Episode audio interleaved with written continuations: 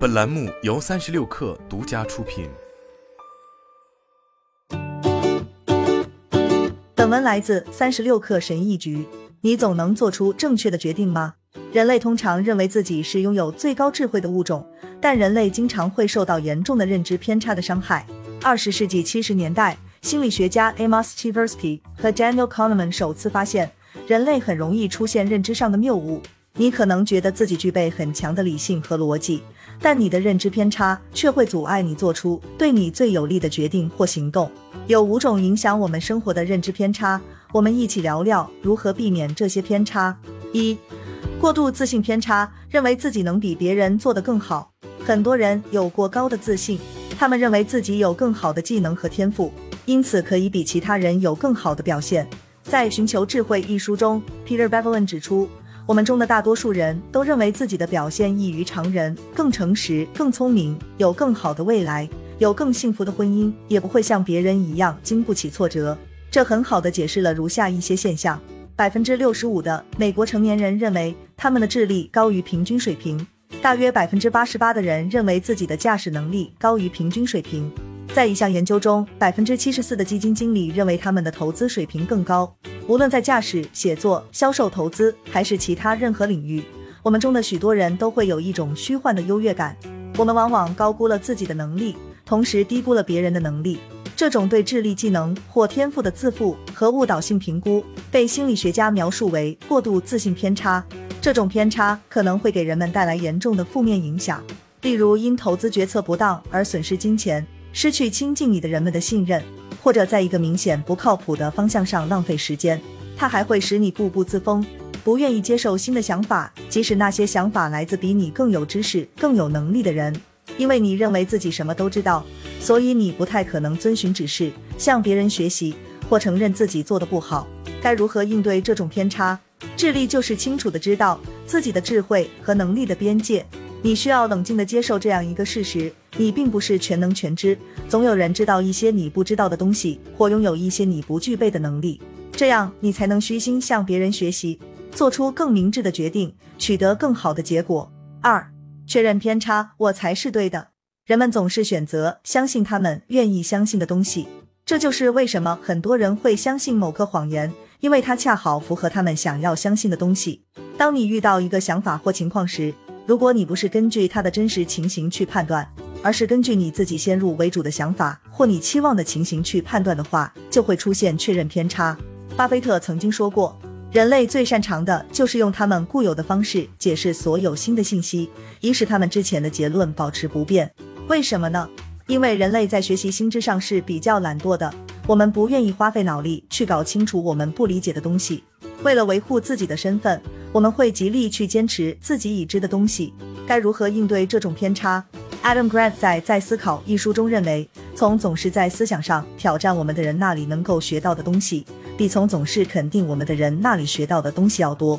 如果你想提升自己，变得更好，提高做出更好决策的能力，你就必须愿意打开自己，从那些挑战了你固有期望模式的想法和状况中去学习。那些令你深信不疑的，就是你最应该质疑的。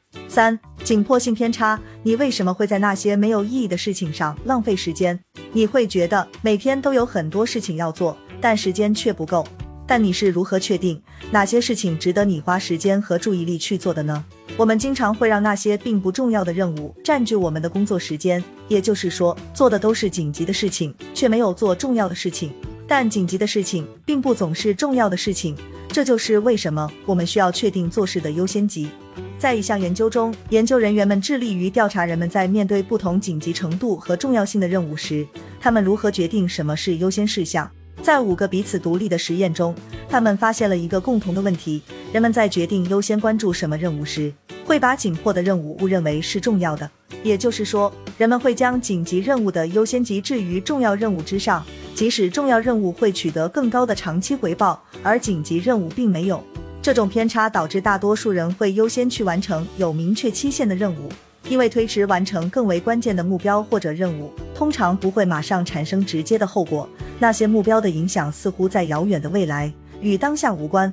因此，尽管你明知道这样不对，你还是会把所有的有效时间花在那些不太重要的任务上，而忽略了更有影响的工作。比如打电话和发短信，回复大多数例行公事般的电子邮件，或应答那些对你的目标并没有直接帮助的请求。虽然这些事情可以让你忙得团团转，感觉自己一直在工作，但他们往往不会对你的最终结果产生多少影响。有趣的是，研究表明，那些认为自己总是很忙的人，更容易成为这种认知偏差的受害者。该如何应对这种偏差？一个保护自己不受它影响的最有效的方法，是使用艾森豪威尔矩阵来决定你应该专注于哪些事情。这是一个生产力工具，能够让你根据任务的紧急程度和重要性来确定其优先级。例如，如果一项任务既紧急又重要，你就应该立即着手完成。如果它很紧急但不重要，你可以委托他人完成。如果一项任务既不重要又不紧急，你完全可以忽略它。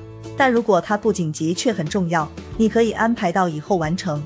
将每天的黄金时间用于你最重要的工作，给你的重要任务设定一个最后完成期限。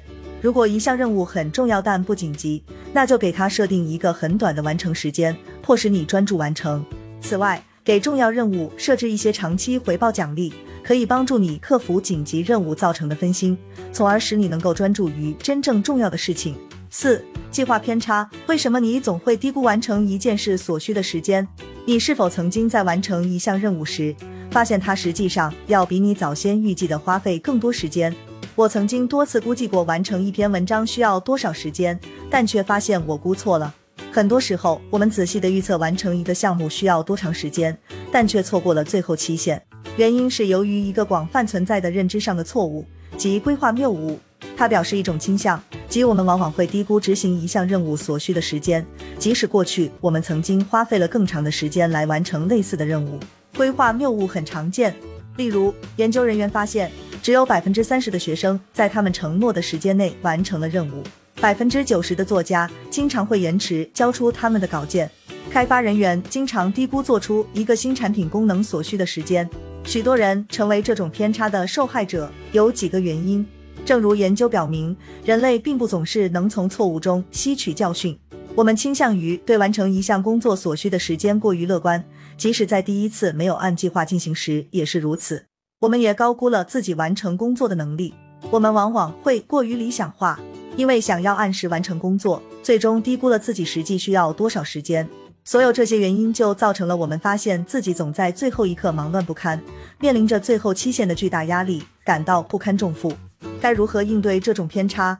在《思考快与慢》一书中，作者卡尼曼提出了他所谓的“从外面看问题”的观点。